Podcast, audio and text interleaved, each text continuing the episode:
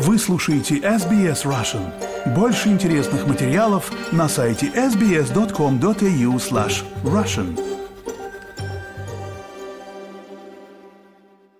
Добрый день, вы слушаете подкаст SBS Russian, с вами Виктория Станкеева. Австралийская академия наук предложила гранты для ученых из Украины было две схемы. Можно было приехать в Австралию с визитом, например, поучаствовать в конференции или поработать над совместным проектом с австралийскими коллегами, либо получить доступ к научной инфраструктуре в Австралии. При этом можно было оставаться в Украине. Сегодня мы поговорим с Татьяной Гореликовой, аспирантом Запорожского национального университета, которая недавно приехала в Австралию именно по этому гранту. Татьяна, здравствуйте. Здравствуйте. Расскажите, пожалуйста, о себе, кто вы по профессии, как узнали о программе. Я э, живу в Украине, в юго-восточном городе Запорожье. Уже больше 10 лет я занимаюсь компьютерными науками, все, что с этим, всем, что с этим связано, то есть это компьютерная инженерия, программирование и так далее. Лет пять назад я решила, что мне больше нравится преподавание и получила еще одно образование педагогическое. И сейчас я э, являюсь преподавателем и также аспирантом Запорожского национального университета. О гранте я узнала от моего научного руководителя Сергея Чопорова. Он мне отправил сообщение, которое было размещено для всех научных работников и аспирантов. И так, именно так я о нем и узнала. А в каком вы университете сейчас базируетесь? Здесь, в Сиднее, да? Да, в университете в Сиднее, в UNSW. Моим хостом в этом университете является доктор Елена Отрощенко. А, Елена вместе со мной и своей командой занимается проектом по машинному обучению в области мониторинга состояния гражданской инфраструктуры. А именно проектом, с помощью которого можно заранее обнаружить трещины в мостах. Этот проект э, не особо сопутствуют моей теме проекта, так как э, я больше занимаюсь именно компьютерными науками. И мой аспирантский проект заключается в изучении защиты информации с помощью системы механизма блокчейна. О, интересно. Это очень популярно. А насколько это сейчас э, тематика популярна в Украине? Эта тематика популярна в сфере денег. В сфере защиты информации она не имеет такой большой популярности, но я в своем проекте предлагаю использовать блокчейн немного по-другому. То есть именно для защиты информации, а не для того, чтобы хранить с помощью него деньги. То есть его можно использовать, к примеру, для записи каких-то данных, которые нельзя изменять и удалять. То есть, к примеру, каких-то ID номеров людей для каких-то госструктур, там, возможно, номеров автомобилей их владельцев и все остальное. То есть эта технология позволит сохранять информацию, которую не нужно скрывать, но которую нельзя изменить. К примеру, для Самый простой пример для тех же университетов можно сохранять именно выпускников, год выпуска и номер диплома, что позволит отслеживать и видеть какие студенты защищали в каком году дипломы, и не позволит изменять фамилии, допустим, в качестве каких-нибудь действий в виде коррупции, или добавлять несанкционированно новые данные технология блокчейн, она, мы знаем, что она более широкая, чем а, просто все операции с э, криптовалютой, поэтому вы, конечно, большая молодец, что взяли на вооружение эту технологию и пытаетесь ее внедрить в другие сферы. А как вы вообще к этому Спасибо. пришли? Блокчейн, к этому же... я пришла достаточно неожиданно. Изначально до начала войны я хотела заниматься немного другой работой, э, которая была направлена на обучение с помощью VR. Этим я занималась в Мелитопольском университете, который, к сожалению, сейчас на оккупированной территории. И после этого, как мой университет перестал работать в своем полном объеме, он как бы переехал в другой город, но научной работой он не занимается. Я думала, чем заниматься дальше, и как раз в это время была проблема именно на государственном уровне, не только в Украине, а везде, разрабатывались всякие программы, схемы для сохранения вот таких данных.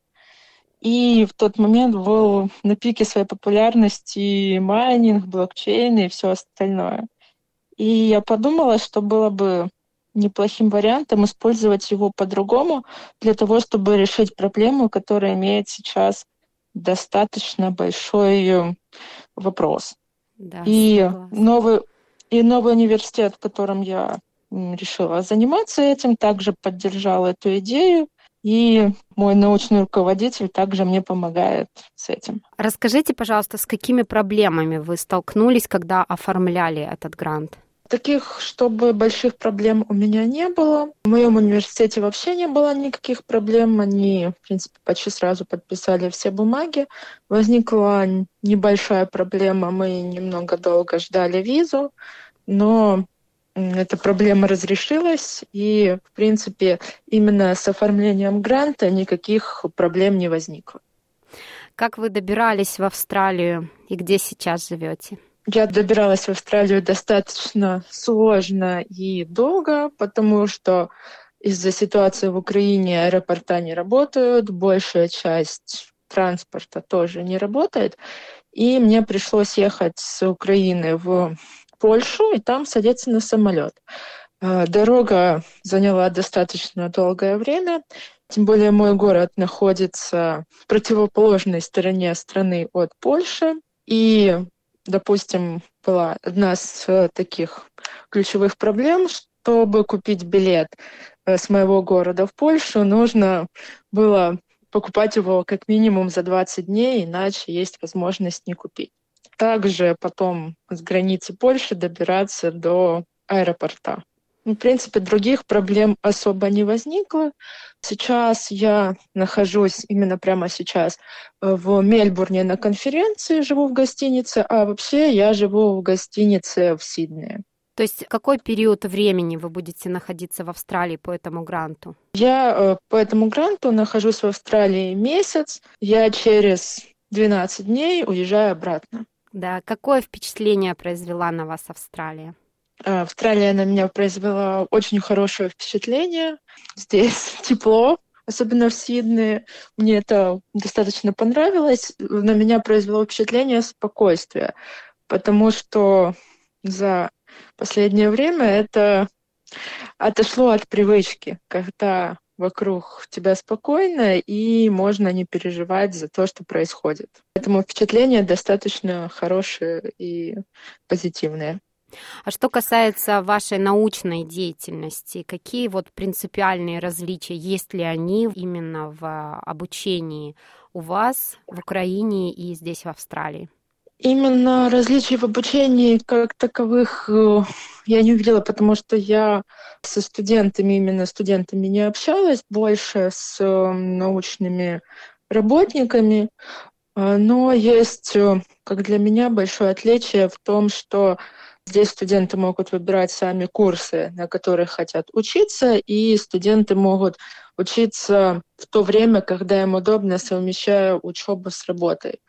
А, в Украине чаще всего по-другому. То есть есть какой-то определенные курсы для всех и определенное время уроков, на которых должны присутствовать. Татьяна, сейчас во время войны как ваша, как ваша семья, кто из близких а, живет еще в Запорожье?